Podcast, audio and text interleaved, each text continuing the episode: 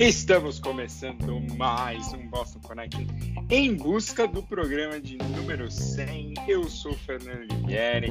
Estamos aqui em mais uma segunda-feira, mais uma uma longa segunda-feira, né? Para alguns feriado, para outros trabalho. Normalmente feriado para quem é, quem é shark, né? para os sharks do mercado financeiro que estão perdendo dinheiro com Bitcoin, né?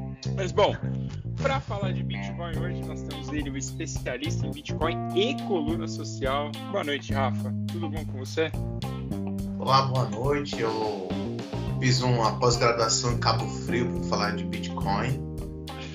você fez, você estudou com o professor Faraó? Claro que eu sou, sou quase um construtor, pequeno construtor de pirâmides, rapaz. Mas, cara, é, é, hoje eu, eu, eu, vou falar sobre Bitcoin, mas de coluna social, porque eu adorei uma expressão aqui do, no caso, que é o sociopata ganancioso e louco por dinheiro fácil. Assim, né? essa, essa classificação achei maravilhosa, é do ex-sócio do empresário e playboy Álvaro Galheiro num processo em que ele é acusado de aplicar um golpe de Bitcoin na, na ex, a ex-namorada, que é outra empresária, que é Shark. É a Cristina. Ex-Shark, ex-Shark. Que é uma empreendedora serial, como eles gostam de classificar. E, e nesse investimento ela acabou acabou tomando prejuízo, né? O que me deixou mais é, impressionado é que se realmente ela tivesse feito esse investimento, ela teria, tipo, ela investiu 300 mil dólares e teria o equivalente a 29 milhões de reais. E, e agora não tem nada, né? Porque tomou um golpe. É, agora os 300 mil reais estão no bolso de alguém, talvez nem do Álvaro Garneiro, né? Mas tudo bem. Eu, eu gosto de antes de, de apresentar o Luizão, porque é isso. Tem muita palavra boa, né? Então, sociopata, ganancioso. É, aí você vê, por exemplo, ela, que ela é uma empreendedora serial. Cara, são termos assim que você não, você não vai escrever tipo, um texto de esportes de política, não, porque o, empre, o empreendedor serial. Não, o Bonner não vai falar isso. Bom, Luiz Anversa, tudo bom com você? Boa noite. Já tomou sua coquinha de café? Novo já sucesso da, da América?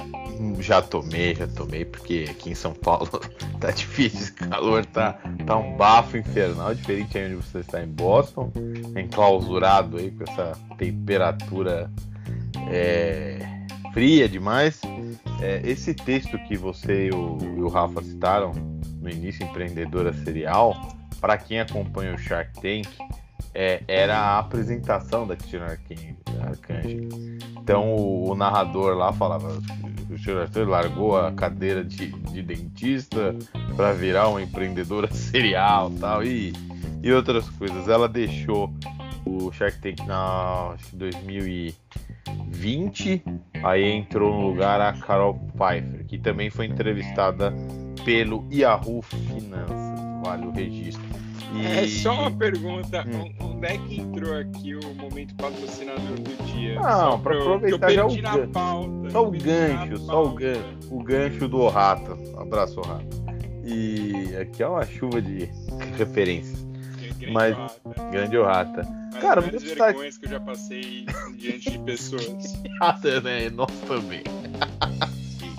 Cara, o destaque inicial é o nosso país aqui, discutindo vacina em criança, o ministro da Saúde quase um tom de vergonha é, falando sobre as vacinas, sobre os imunizantes. É, ele se sente. A gente vê que o Queiroga, que muitos já adotaram o nome de Queiroz, né? já perdendo totalmente o respeito por ele, ele fala com uma vergonha, né? Da, do, da, do imunizante para crianças contra a Covid-19 que é, é muito triste, né? E aí a gente vai ter algumas coisas pelo, pelo, pelos jornais. É, já estamos vendo muito zum, zum aí de ajustes no orçamento, corte de verbas.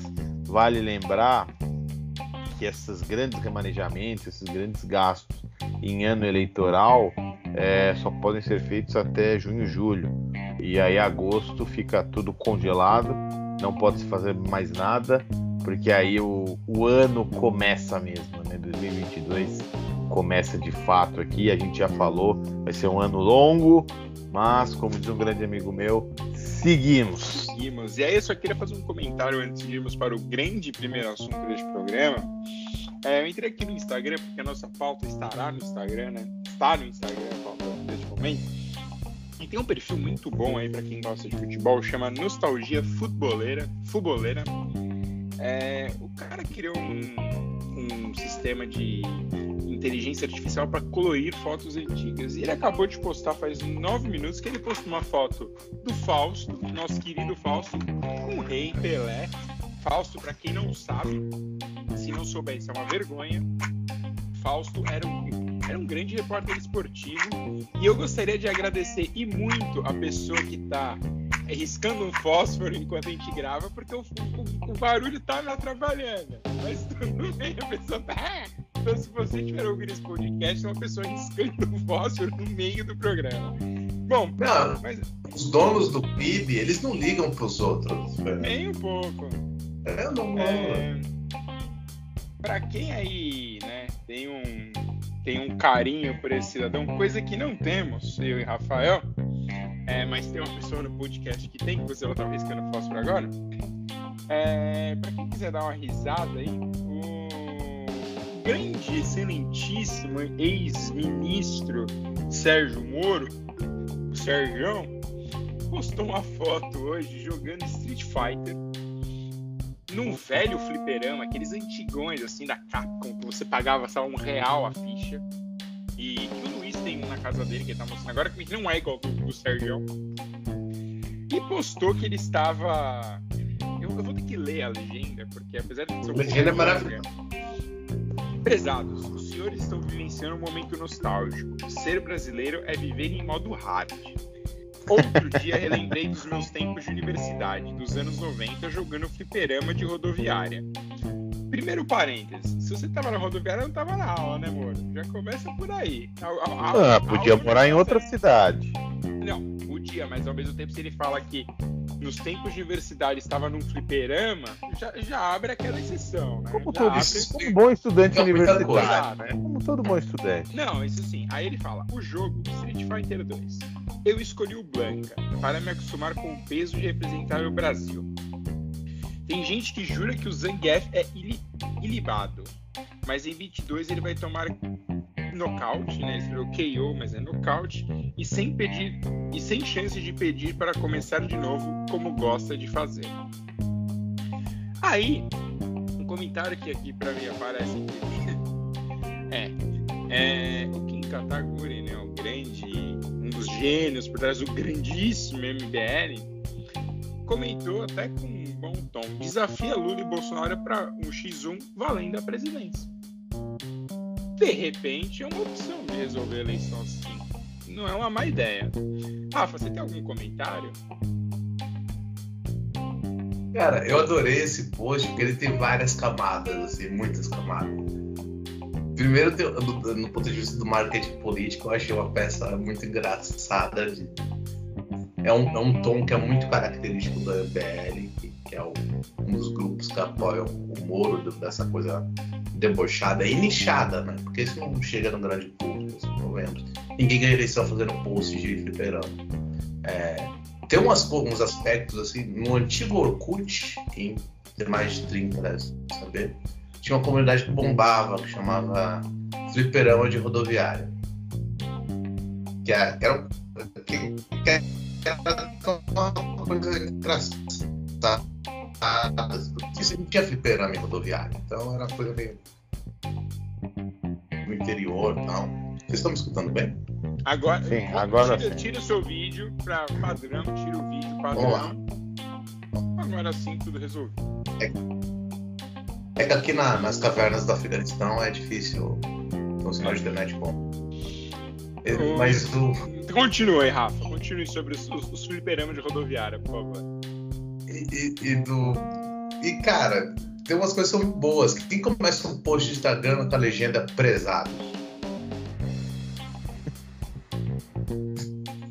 E tem umas. O Zangief libado. Eu ri muito com esse post, assim, eu achei engraçadíssimo. Assim.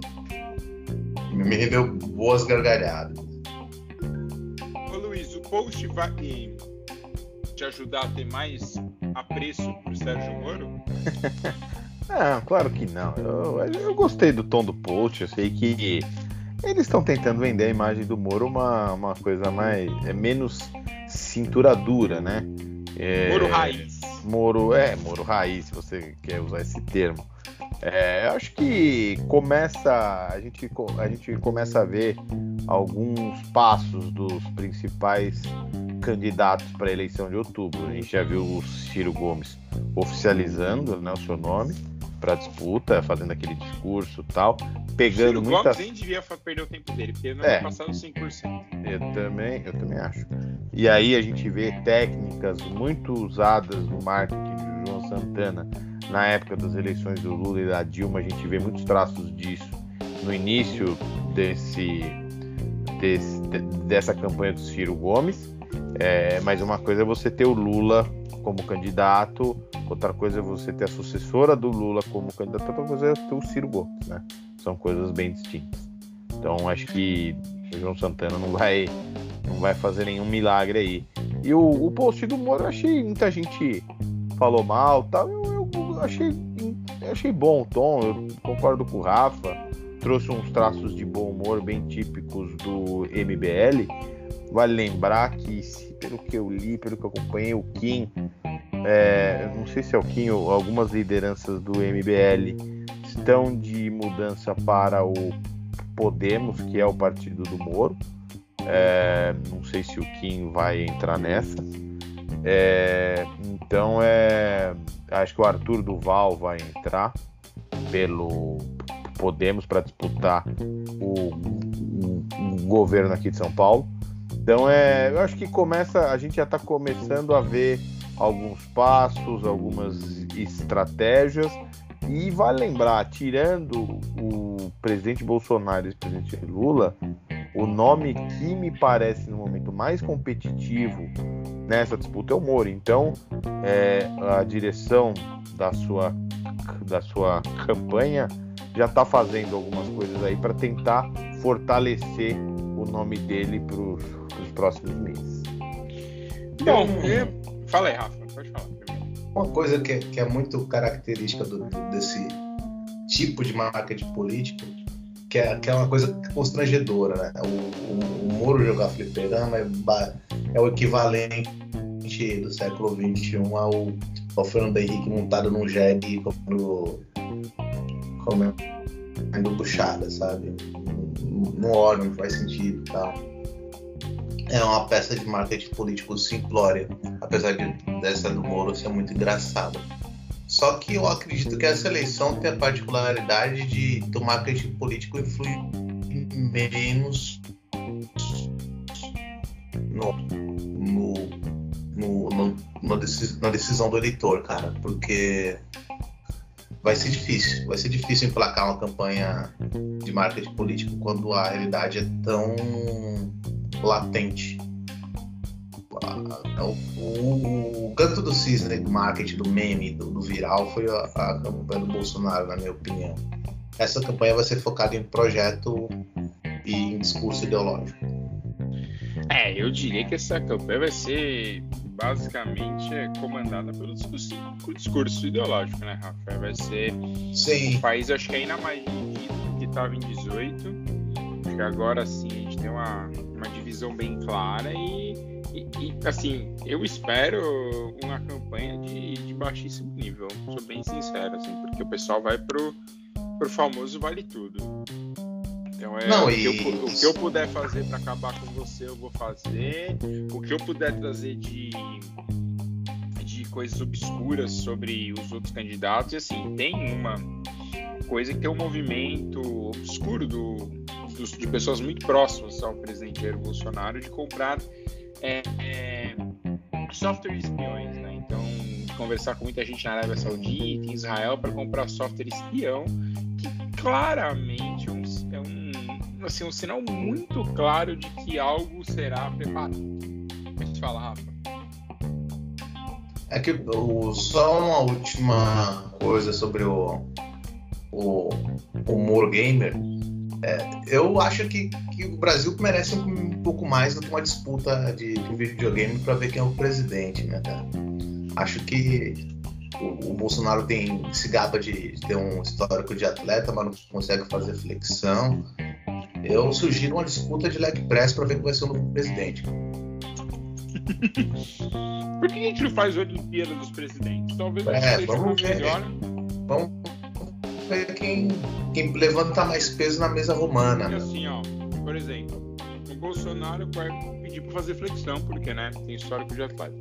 O Lula vai no leg press, o Moro vai no fliperama, o Círio, o Ciro vai no, no grito, né, porque ele gosta de falar muito, e os candidatos trator. Ciro vai lá, no, vai lá no trator. Não, não, mas é com o irmão. Ah, é com o irmão dele. Ah, mas... Hum. Hum. Não pode usar o que usa. É só o que você é bom, não é o seu irmão é bom. O irmão dele é bom no trator. Cara, que cena, né? Bom, aproveitando aí que a gente tá falando de eleição em 2022, seguinte, é, para quem está acompanhando, né? Então muita gente está acompanhando. A pandemia, obviamente, voltou a explodir no Brasil. Hoje, inclusive, a UFRJ soltou uma nota aí, um estudo falando que o Rio de Janeiro deveria entrar em lockdown. A gente sabe o que vai acontecer, então a gente vai gastar é, nossa saliva discutindo isso. O Brasil está com média de casos batendo recorde pelo sétimo dia seguido e morte subindo, que é um padrão. Não como né, em outros tempos, mas continua morrendo gente é, e fora de um padrão. Está morrendo 300 e poucas pessoas por dia. Então isso é fora de um padrão aceitável para uma doença. Bom, é, aí aproveitando para falar disso, de pessoas que não tomam vacina, a OMS está numa, uma, não uma discussão, assim, mas a Espanha acho que foi o primeiro país a dar esse passo, né? A Espanha está prometendo é, tomar uma decisão de, de repente, é, tratar a pandemia como uma gripe. É tratar a Covid como uma gripe. Ou seja, você pegou Covid, você continua vivendo, você continua fazendo suas coisas, ah, você vai ter que usar máscara. É, e você segue a vida.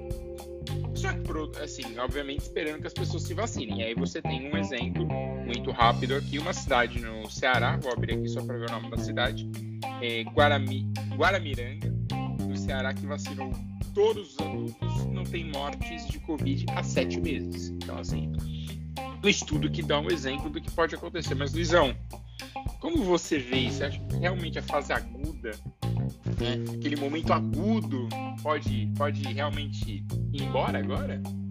Eu acho que sim. Eu acho que pelo menos todos os dados sérios que nós estamos acompanhando, tanto aqui, aqui, aqui no Brasil como no mundo, apontam mais ou menos nessa direção.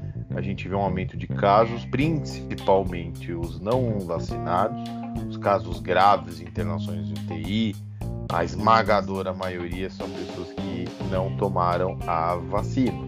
E aí entra esse caso que você comentou na cidade cearense. E, e esse posicionamento da Espanha vai muito nesse sentido, porque você tendo uma ampla maioria da sua população vacinada daqui a alguns meses, quem pegar Covid vai ser a minoria e aí, a, como, como os cientistas, os médicos já tinham falado há meses, né? Só não ouviu quem não quis ouvir ou acreditava em cloroquina ou sei lá o que. É, que o vírus vai perdendo a força. Ele pode ganhar algumas mutações, mas ele não vai ter aquela força de, de outros tempos, outras fases da pandemia. Então eu acho que a gente pode começar a ver sim que é, nós vamos conviver com esse vírus aí como a gente convive com influenza e tal. Até em São Paulo a gente teve essa, essa super essa super vírus da influenza que eu infelizmente é minha esposa, minha sogra, nós tivemos esse fim de ano. É, e é o que você falou, bola para frente, você toma alguns remédios, fica uns dias em casa, isso é muito importante, um isolamento, porque sempre é bom, é sempre, é, é, sempre legal a gente lembrar que Isso é um clássico, né? Toda vez que a gente conversava com alguém, ah, eu estou com gripe, a gente brincava da distância, né? Porque passa a doença. Se você tiver com o seu organismo mais ou menos, você pega, você fica ruim. Então eu acho que com a com a Covid vai ser mais ou menos isso, óbvio, com a doença controlada, com os hospitais, as UTIs em níveis de ocupação razoáveis, eu acho que já estamos seguindo a nossa vida, né? Vamos ser sinceros. É, ó, ó, barulho da, da Bandeirantes aí. É, não se pensa mais em fazer lockdown em nenhum lugar, mesmo com a explosão de casos, como você bem explicou. Média móvel crescendo a cada dia, né? O recorde de casos. É, pelo que eu vi, alguns estudos no Reino Unido poderiam ser uma luz aqui que parece que em fevereiro se ele, eles seguiram mais ou menos o mesmo modelo do Reino Unido, em meados de fevereiro aqui no Brasil, a gente já poderia ter atingido o pico da Ômicron. E aí a gente ia ter uma, um início de queda em casos, queda em mortes. Mas, óbvio, precisamos aguardar isso. Mas eu acho que sim, eu, eu concordo um pouco, eu concordo sim com essa leitura da OMS. Eu acho que esse ano é um ano muito importante e, eu concordo ainda mais com ela quando o pessoal estava começando a falar em quarta dose, dose de reforço, e a OMS para mim foi muito bem quando falou assim, tem muita gente para ser vacinada ainda que não tomou nenhuma dose. E o pessoal falando em quarta dose, terceira, sabe? Tem muita gente no mundo que não tomou nenhuma dose. Então, vamos é, distribuir a vacina, porque tem vacina sobrando, tem muita vacina não sendo utilizada, principalmente pelos, pelos países ricos. E aí depois a gente discute uma próxima etapa em terceira dose, em quarta dose, como já está tendo em Israel. Então acho que 2022, pelo que eu estou lendo aí alguns alguns analistas, pode ser sim o, o, o início do fim desse período terrível que nós estamos. Rafa, algum comentário? Eu acho que o, o Luiz foi muito bem com, na, na explicação do você também. Acredito que, que o que é muito importante é, ser destacado nessa recente onda de, de Omicron é que a mortalidade por Covid diminuiu bastante, né? um efeito das vacinas. Não é. É, é aquela coisa, um mais um é dois, não, não tem mais. Nunca teve espaço para discussão antivax, mas está ficando cada vez mais ridículo esse papo. Bom, olha, eu não sei se teve ou não espaço, mas eu sei que nos, nos últimos dias aí o Ministério da Saúde soltou uma nota sendo bem claro que vacinas não funcionam, mas a cloroquina, as palavras do Ministério da Saúde, não é nossa. De um secretário, né? Ah, uma nota assinada por um secretário de ciência lá tal. Olha, um, um, crime, e eu não, eu não acompanhei mais o noticiário, não sei se esse cara já foi exonerado. Não, mas, era o, mas era o mínimo que deveria. O mínimo do mínimo era esse cara ter se desonerado após essa, essa nota criminosa. É, não, isso, isso é um crime e obviamente a Sociedade Brasileira de Infectologia pediu anulação. É, não aconteceu Lufas com o secretário que assinou essa nota. É, é, então, assim, é um absurdo você soltar essa nota. Porque faz parte daquilo que a gente já falou várias vezes aqui. Parte de uma narrativa exata para causar confusão nas pessoas. É isso. Não, não tem outro segredo, é simplesmente para causar confusão nas pessoas e falar assim: ah, viu? O Ministério da Saúde falou que aquilo ali funciona e a vacina não. Mas saibam que é bem mentiroso isso, então assim, não, não, não vale a pena. E outra coisa que preocupou assim bastante, mas aí já num, num outro sentido aí que o Rafa vai comentar, que uma, e eu concordo com a Rafa que provavelmente uma pessoa que fez na folha tava cheia de trabalho para fazer, mas o cara simplesmente escreveu, a pessoa na folha escreveu que é, cloroquina funciona, vacinas não, diz ministério. Isso na cabeça de quem tá lendo pode causar a famosa bomba, entendeu? Então, assim, é... o manchete foi bem infeliz, ó, um texto muito claro no que se tratava, mas sabemos a quantidade de pessoas que só leem a manchete, vai pegar aquilo e vai falar, viu? a Folha falou, a Folha falou, aí apaga lá. E aí, Rafa, o que fazer com isso? É, isso é um erro, tem que ser consertado e minimizado para o futuro, mas o erro está feito, até porque já tiraram o print, isso vai ser usado em, no submundo do, das ah, redes de compartilhamento. O, o, diz o Ministério com certeza vai ser apagado, então vai ser é, claramente, é. se cloroquina funciona a vacina assim, diz Folha de São Paulo, isso aí mas é, é fácil. Coisa, as pessoas, é, tem muita gente que, que que não tem a menor noção do como o jornalista é feito, eu acho que sempre tem uma. uma Maldade por ah, é. Isso é o típico caso de jornalista que tá acabando a pilha, cara. Que é um erro de manual, inclusive. O manual de redação da Folha diz que tem que ser claro, conciso, etc. Não é claro, não é conciso, dá margem para interpretação, enfim, péssimo. É chamativo, né? É, não, é chamativo. Cara, Bombado eu diria que o, a, a, grande coisa desse, desse, desse título foi caber no, no espaço que devia caber. Sem dúvida. E era um título grande, porque era uma matéria grande, então assim, a Folha. É, Foi matéria no fim de semana, né? É, então, o título estava bem destacado. É. Mas bom, aproveitando para falar da Folha, Luiz e Rafa, é... e, e, a resposta? A gente já falou aqui sobre o, o texto que a Folha permitiu que fosse publicado sobre racismo reverso, isso não existe, então não caio nessa balela, mas Rafa, é, qual, qual, assim, é que o texto é muito, o, o texto passa do limite, então, do, do ruim, mas acho que o, o, o Dávila conseguiu ir pior, né? O Dávila conseguiu, a resposta dele foi beirou patético, não? ele deu uma resposta com fígado, né? É tudo que um, um diretor de redação não deve fazer.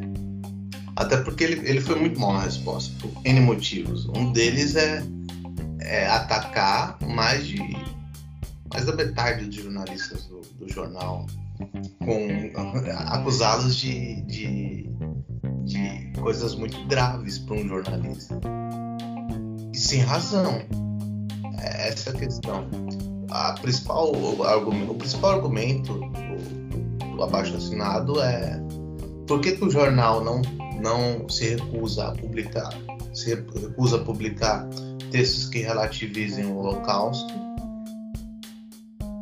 e não adota o mesmo critério com textos que relativizam o racismo. Por quê?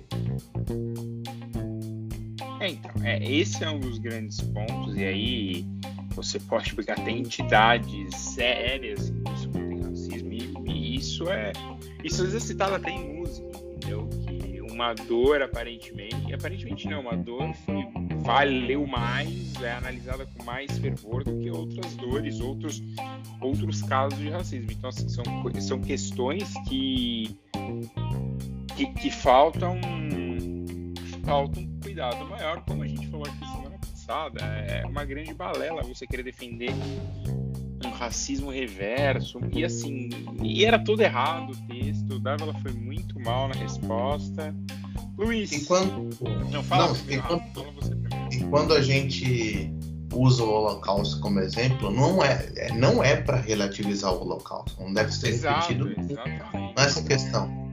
É para deixar bem claro que existe uma questão estrutural e econômica aí quando você escreve um, um, texto jornalístico que ofende e macula a história da comunidade judaica, além de ser um canalha, você sofre todas as, as retaliações que um grupo com um grande poderio econômico é capaz de fazer. Exato. E assim, você tá. É, cara, você tá colocando tanta coisa errada, você tá dando tanta chance de má interpretação para uma série de pessoas. Luiz, seus comentários, por favor. É, é, acho que antes de mais nada que é, vale destacar esse ineditismo dessa carta abaixo assinada dos jornalistas da Folha. É um movimento inédito, eu não me lembro, pelo menos em tempos recentes, de um movimento assim de jornalistas de algum veículo escreverem. A gente a gente é, fica sabendo muito de, de abaixo assinado sobre salários, né, horas extras, condições ruins tal, mas de conteúdo editorial, assim, de uma com esse peso, eu particularmente não me lembro.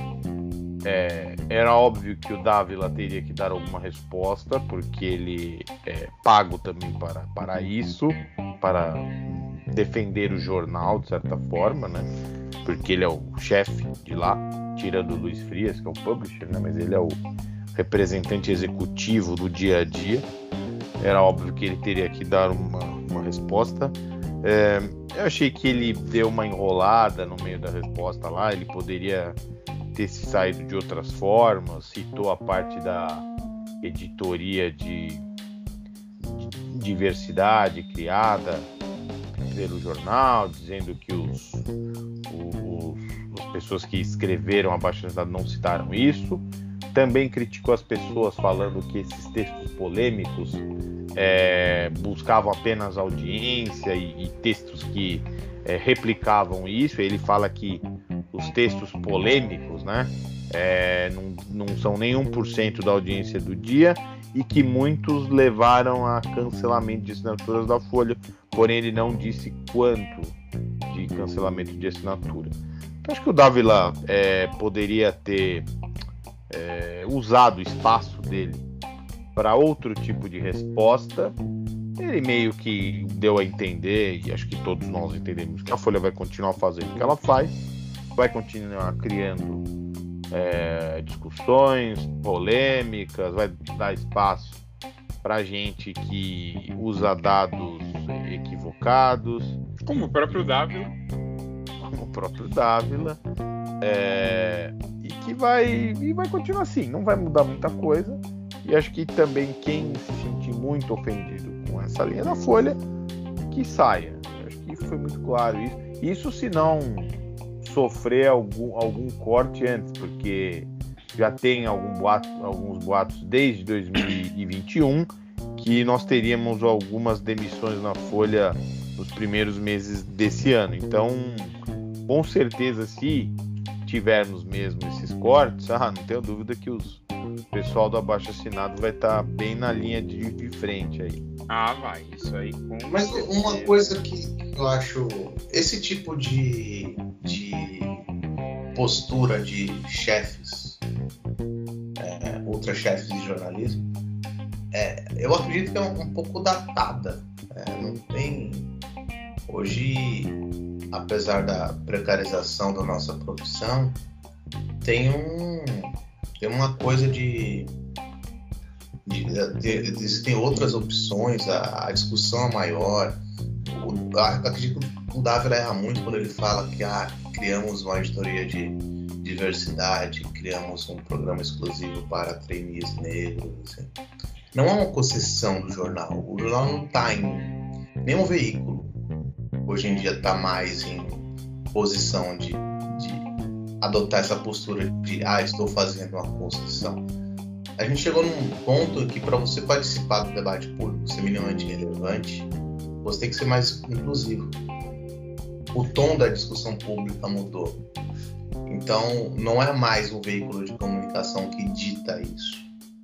Muito por conta das redes sociais, por conta de outros meios de, de comunicação, como plataformas de vídeo como YouTube, etc, etc, que tem uma série de problemas, mas também tem uma série de qualidades. Então, acho um erro também nisso, acho anacrônico. A Folha, é, se for para pautar o debate público com base nisso, não é bom institucionalmente pra, nem para a Folha, para nenhum veículo de comunicação.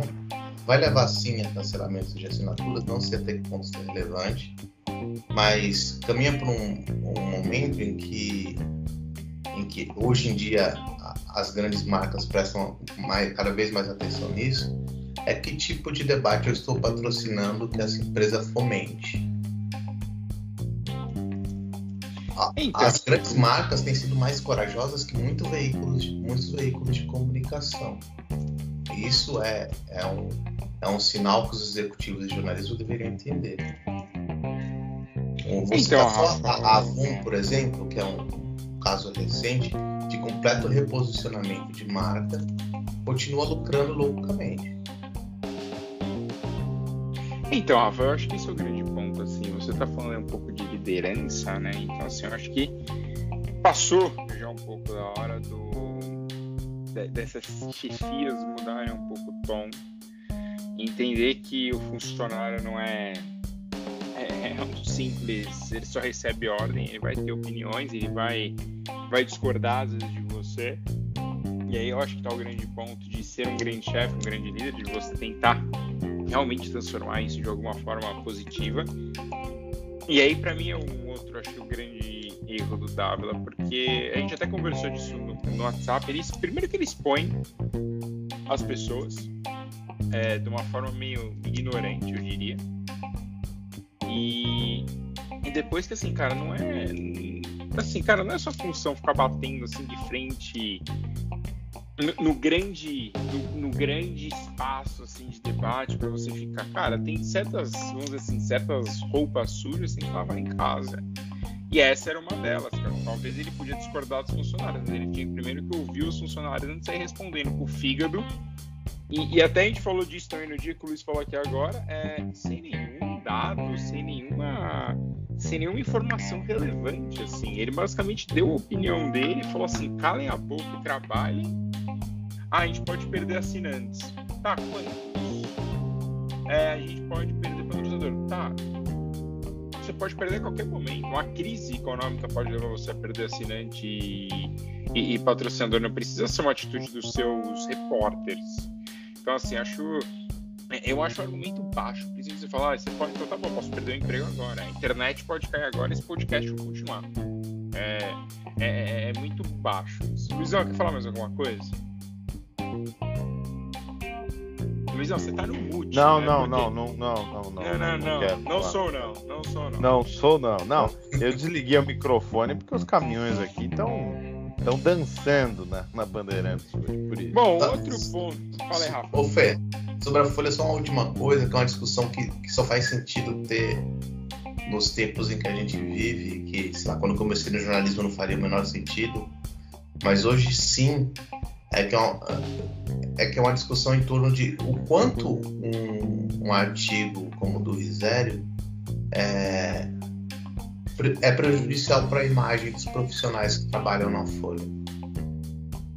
Porque o jornalismo basicamente é feito de reportagem. Assim, é, o que vale no jornalismo é a reportagem. A opinião é um, é um negócio que é cada vez mais anacrônico, na minha opinião, também. Os veículos vão prestar atenção nisso. É, até que quem constrói a reputação de qualquer veículo é o repórter, que dá furo de reportagem, que, que apura, que incomoda e que, que traz informações relevantes. Uma opinião, sim, é importante, mas não uma opinião como a do Risério. Quem, quem construiu a, a credibilidade da Folha durante esses anos foi, foram os repórteres. Então é muito ruim do ponto de vista de gestão você pegar esse ativo construído há muito trabalho, há muita ligação, há muita hora extra e deixar um, um acelerado é, minar todo, todo esse ativo que foi duramente construído. Então acho que cada vez mais os profissionais estão pensando nisso. É, então, e, e, cada vez mais você, eu acredito que a gente vai ter mais opções de lugares para essas pessoas trabalharem, né? Apesar de, obviamente, ser sempre vai ser a folha, você vê alguns grupos de jornalismo e nichos de jornalismo crescendo. Por exemplo, o Rafa trabalha num nicho muito voltado para o mercado jurídico. Então, assim, você. E às vezes empresas estão contratando jornalistas para fazer o próprio conteúdo. Então, assim, você você começa a, abrir mão de bons profissionais porque o seu chefe não quer ser incomodado. Basicamente é isso. Mas bom, voltando aqui para falar um pouquinho de, da pandemia, né, que ela ainda está aí. Visão, conhece muita gente que é especialista em máscara, além de especialista em vacina? Pô, essa pandemia trouxe muita gente, hein? Sommelier de vacina, vocês lembram disso? É, então tinha sommelier de vacina que continuam, né? Continuam. Só um parênteses. Mas eles estão mais escondidos, né, agora? Mais ou menos, porque no final de semana, a final de semana não, acho que na sexta-feira, quando a Anvisa aprovou a Coronavac para criança, os e-mails da Anvisa encheram, foram enchidos de ameaças. É verdade, é verdade. Nossa Verdade. grande Ana Paula do vôlei, ídolo, ídolo do esporte nacional, criticou duramente no Jovem Pan, né? Porque a opinião dela é incrível. É dela e de todo aquele, aquele bando que trabalha na Jovem Pan. Então, assim, é. Cara, eu acho isso muito engraçado é que todo mundo virou especialista em tudo. Então, se você tem a pessoa que é especialista em trabalhar de home office. É. Você tem, agora, o especialista de máscara eu acho muito bom, porque assim, a pessoa ela esquece que o importante, muitas vezes, é você estar com uma máscara que te proteja. Se você está com a cirúrgica, com a N95 ou com a PFF2, não diz nada. Assim, é. só diz que você está se protegendo, pelo menos. É, é assim, e assim, aconteceu um caso muito próximo a mim de uma conhecida realizar uma festa não, não me pode falar que foi sua com... festa, Luiz, não tem problema. Não, não, não foi minha festa, meu aniversário está próximo, mas não vai ser. É, que falou todos os protocolos do aniversário, pelo convite, né? Protocolos, tá? Falou assim, aí nas mesas nós é, gostaríamos que sentassem pessoas da mesma casa, tal, que não tivessem saído nos últimos dias, tudo bem. E aí o, o, o a cereja Vai, recomendamos o uso de máscara PFF2. Pô, então você dá a máscara PFF2. Pô, eu, cara, eu achei isso muito absurdo. Eu achei isso de uma falta de educação uh, muito grande. A pessoa vai com a máscara que ela tiver condição de ter. Importante é você usar a máscara corretamente, não embaixo do nariz ou no queixo. Mas uma máscara é, de uma marca centenária aqui do Brasil, uma máscara cirúrgica, é melhor do que não usar a máscara. As máscaras são boas, sabe? tudo bem. A de três, é, três filtros, o três, não sei, esqueci o termo agora, é, é melhor do que a de duas, claro, mas usa a máscara, porque a máscara vai fazer parte da sua vida por um bom tempo. E, e assim, a, a, o que você chamou o assunto é porque algumas farmácias já estão tendo falta de álcool gel e máscara. Porque o negócio. E o preço aper... subindo. E o preço subindo. E produtos que estavam embaixo, que nem álcool gel a gente via sobrando últimas semanas e meses. Estava sobrando. Máscara, ah, ninguém vai comprar máscara, mas tem mais. E agora você vai em algumas farmácias, não tem máscara. O álcool gel também não tem. Ou seja, a Omicron é, fez a gente repensar que a pandemia não acabou, como já falamos anteriormente na edição dessa semana. Voltamos a ter uma média de 300 mortes, isso não é baixo. O, casos aumentando assim de uma forma vertiginosa. Então, assim, todo cuidado é necessário ainda. Máscara, distanciamento, vacina, é, então, assim, mas o, os especialistas em máscaras, os militantes pela PFF2, isso é muito bom, né? É, só a pandemia pode trazer isso para os especialistas em máscaras. Rafa, você é Team PFF2 ou você é Team N95? Cara, eu uso as duas, mas eu prefiro a PFF2. Bom, mas eu, eu não faço de nenhuma duas, das duas uma bandeira de. PFF2 de para todos, cara. É, então, eu sou contra o ativismo. Eu sou contra o é. ativismo de internet, na verdade. Esse é o meu ponto. Ah, isso sim. Muita fa... Cara, quem ficou me muito esse negócio de vida alheia, assim, de ah, eu não sou de máscara, eu fui no Twitter, não tem o que fazer da vida, cara. Arranja outra coisa pra fazer. Ou, ou faço igual a MTV, desliga a TV e vai ler um livro. É, só aí apontando uma coisa muito rápida, o Luiz falou de aniversário. O Luiz fazia aniversário dia 4 de fevereiro, que é dia do amigo, do Facebook. Você vê, né? E é aniversário de Macapá. E é aniversário de quem? Zeca Pagodinho. Maravilha. O samba o mora Rafa, em mim. É, mora assim. A última vez que você foi no Você vê que é um. 1500. É um aniversário de antônimos, né, cara? O é... Zeca Pagodinho é uma entidade brasileira e o Luiz, cara do bem. em pessoa. Não, e, e, fora que assim, o Luiz é um cara do bem. O Luiz não, o Zeca é um cara do bem. E, e, e o Zeca tá aí pra, pra, alegrar o povo brasileiro. Enquanto o Luiz tá aí pra tirar o dinheiro do povo não, brasileiro. Mas tem. Mas outra pessoa que eu gosto muito fui a dois shows dele. Quando ele veio aqui pro Brasil. O Alice Cooper também faz show em 4 de fevereiro. Grande figura do rock. E aí, aproveitando também, já que fevereiro é o mês de maior aniversário nesse podcast. É, dia 14 de fevereiro, que é aniversário do Rafa, ou seja, já fica aí o aviso não gravaremos dia, é, dia 14 de fevereiro, por motivos óbvios, na segunda-feira. É, mas é dia de São Valentim, que é o dia dos namorados quase no mundo inteiro, exceto no Brasil, graças ao pai do Dória. O Rafa já contou essa história aqui. Sim. É, e também é o dia do botonista. Rafael, quem é botonista? Cara, não sei o que é um botonista. Não, eu já, pe- eu já pesquisei quem é botonista. É quem gosta de jogar futebol de botão. Olha só. Ah, Então, se É você pessoa que é... Exato. Se você é botonista, é porque você gosta de jogar futebol de botão. Então fica aí. Um, eu também não sabia, eu tive que pesquisar aqui enquanto. Já que o Luiz aproveitou para falar do aniversário dele, aproveitei para fazer essas conexões. E também, Rafa, aí é Fica a dica. Fica a dica para o novo post do Sérgio Moro aí. Tem um outro nicho aí. né? Pode Então, tirar uma aí. foto procurando Futebol de botão. Prezados. Lembro da época do, do ensino fundamental. É, Não, então. na faculdade onde jogava futebol de botão na, no, na rodoviária. Pode juntar aí. E aí também, só aproveitando aniversários muito rápidos, é de Cavani, dia 14 de fevereiro, jogador uruguaio. É, e também, cara, é aniversário do Muriel, que é o irmão feio e ruim do Alisson. Mas tudo bem. Aí a gente seguimos aí. E também você. Ah, não, esse aqui não. Eu ia falar que era do índio, mas esse é outro índio, o índio que jogou no Inter, não é o índio do Corinthians. grande índio.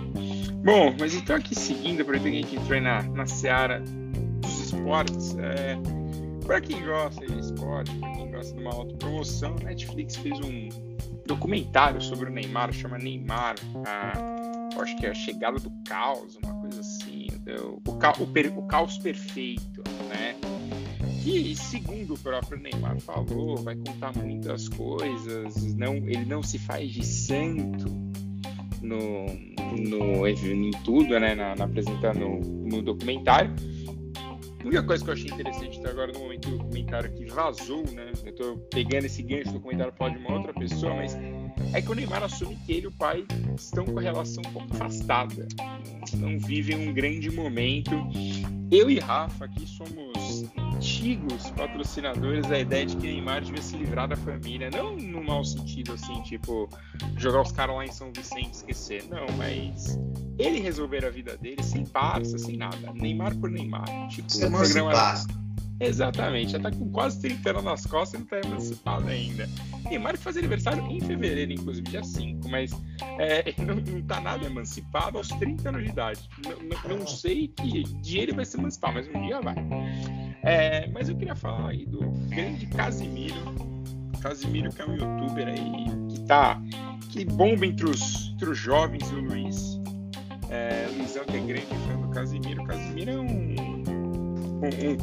ele faz vídeos, ele faz aqueles reacts de vídeo que as pessoas tanto adoram. Eu confesso assim que assistir vários é engraçado, mas assim, eu não.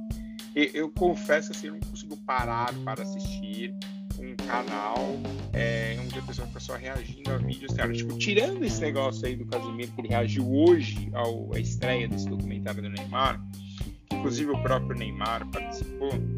É, cara, tem umas coisas que eu realmente assim eu não entendo do YouTube, mas ok, né? Gosto é gosto e não tem muito a discutir. Mas o Casemiro hoje bateu o recorde da Twitch. Que a, a YouTube para gamers, né? Então bateu o recorde de 545 mil pessoas assistindo ao mesmo tempo. Nossa, é uma coisa, cara. É, é maior do que 90% das cidades do Brasil, isso basicamente. Então, é um número incrível. E eu confesso que eu gosto de ver gente assim, tipo, gente normal fazendo sucesso sem muito. sem muito. é, sem muito, muito florear. Assim, o Casimiro, por exemplo, faz a live dele na casa antiga dos pais, não tá nem aí. Coisa simples. Mas, bom, aí vamos aproveitando aqui, já que a gente está chegando na, naquela fase aguda, fase final do nosso programa, falar de um outro atleta. É, para quem não leu ainda, Gabriel Medina provavelmente deve parar de competir aí por um ano, já está fora da primeira etapa, não deve participar de todas as etapas. É, ele está aí com o Gabriel, mais, é mais um atleta que coloca saúde mental em primeiro lugar. É, o Gabriel, como sabemos, graças ao Léo Dias, grande ídolo do Rafa, que ele está um pouco teve problemas com a família e tudo mais. Então, assim, também pela Olimpíada e tudo, então, assim, você acha que ele faz bem, Rafa? Ele dá uma, dá uma paradinha? É bom, né? Um sabático. Dando, dando viada. A vida ah, cara, é surf, quando você tem. Não, mas quando você tem dinheiro é bom você dar uma dizendo viada, né? É, é, cara, eu não sei o que é isso, ficar, ficar à toa os boletos pagos, assim, é sempre um problema. E, não, e, Rafa, e, e, Rafa, tem um grande ponto, né? Não é só você tá com seus boletos pagos, você tá recebendo para estar tá parado, porque não vai perder patrocínio. É, então, a vida, a vida não é só surf, não, tem que, tem que fazer. Medina 2.0 vai voltar depois de ser vacinado. É, não, não, não. É, então, tem isso também que eu acho importante. Ele falou no post dele que ele se vacinou. Então é. Então, assim, é importante falar isso, cara. O Medina, ele parece que ele tá tomando um pouco de rumo na vida. E o Gabriel, esse ponto, o Gabriel, ele, ele tá cuidando mais da vida dele. Então, assim, você vê que, cara, emancipa os pais, às vezes faz bem. O Neymar devia, devia experimentar mais isso. Mas bom, Luizão, tá muito quieto aí, então por favor, seu destaque final, Luizão. Chegamos aqui já na, naquela reta final. Cara, eu vou indicar um filme que já tá muito falado aí, mas eu assisti só recentemente, que tá na Netflix, Ataque de Cães. É um western meio atualizado pro, pro início do século XX. Atuações brilhantes, uma direção também fantástica, fotografia, edição, é, é, assim, é o, esse filme para mim é melhor do que toda a lista do Oscar 2021, tá? Que para mim foi o Oscar mais fraco desde que eu acompanho o Oscar, que já faz um tempo. Esse ataque de cães mostra várias coisas, relacionamento familiar. Só um parênteses rápido, ninguém liga pro Oscar, mas pode seguir. Bom, você liga pro Casimiro, eu ligo para o Oscar. E tá no, nossa, ô, Rafa. Uhum. ah, eu tinha que usar, é. E o elitismo? É um elitismo. Elitismo nada, não é elitismo nada. Aliás, eu, eu acho muito bom que Casimiro, outros influencers de várias áreas fazem, porque eles estão ganhando dinheiro deles de forma honesta, é, tá em, fazendo entretenimento, goste ou não, e, e acho que a o, o, o, revolução digital, que só, só tende a avançar cada vez mais rápida, vai nos mostrar personagens cada vez mais com esse perfil do Casimiro. Então acostumem-se, não é porque eu não gosto, que o, o Fê gosta um pouquinho, o Rafa gosta, até que os caras não. Esse tipo de gente esse tipo de entretenimento não vai é, existir. Vai continuar cada vez mais tipo forte. de entretenimento. Volta a falar do Oscar ter o seu mundinho aí, porque é, é ridículo o que você falou agora. É um tipo de entretenimento, ou não é? É um tipo de entretenimento. Cara, é mais entretenimento que o Oscar. Que você fica lá, Oscar. Mas é claro que é mais entretenimento que o Oscar. Não, eu vou expor você aqui, eu vou expor você aqui antes de terminar o podcast. Você fala, fala do Oscar e você tomou baile de um cara que não vai no cinema há 10 anos. É, o Once Caldas ganhou Libertadores é. também. Zebras Quantos bolão de Oscar você já ganhou? Bolão de Oscar? Nunca participei. Muito, Nunca participei. Claro que você participou. Você participou de um. Não, tirando passado. esse. Não, cheguei então, em segundo perdeu. lugar. 0% de aproveitamento. 0% de aproveitamento. Hã? O bolão não tem esse nosso aí segundo. O bolão é o cara não, que bateu e eu acho que o nosso amigo aqui que não entra mais no podcast, aliás, acho que ele acertou uma ou duas a mais que eu. Fiquei em segundo lugar com honra. Não importa, se o Atlético Mineiro tivesse 77 pontos, o Flamengo 76, ganha quem tem 77. Bom, Mas segue aí com seu bem. comentário de Mas Oscar. no só comentário. É, que só eu gosto. E é isso, acho que é- muita gente já deve ter assistido, mas se não assistir, assistam, que é, uma, é um filme muito bonito, trata de relações familiares, é, co- como os gays se comportavam no início do século XX nos Estados Unidos, como era muito difícil você é, abrir esse tipo de assunto, comentar. É, assim, é, é um baita filme, então recomendo. Ataque de Cães está na Netflix. Rafa, seu destaque final. O destaque final vai ser uma dica musical. É, essa semana eu, eu tô colocando alguns álbuns em dia parar pra escutar, né? Escutei recentemente um, um disco de uma banda da Filadélfia que chama War on Drugs, que é muito bom. É, foi lançado em agosto, setembro do ano passado. É, o disco se chama I Don't Live Here Anymore. É o, o quinto disco.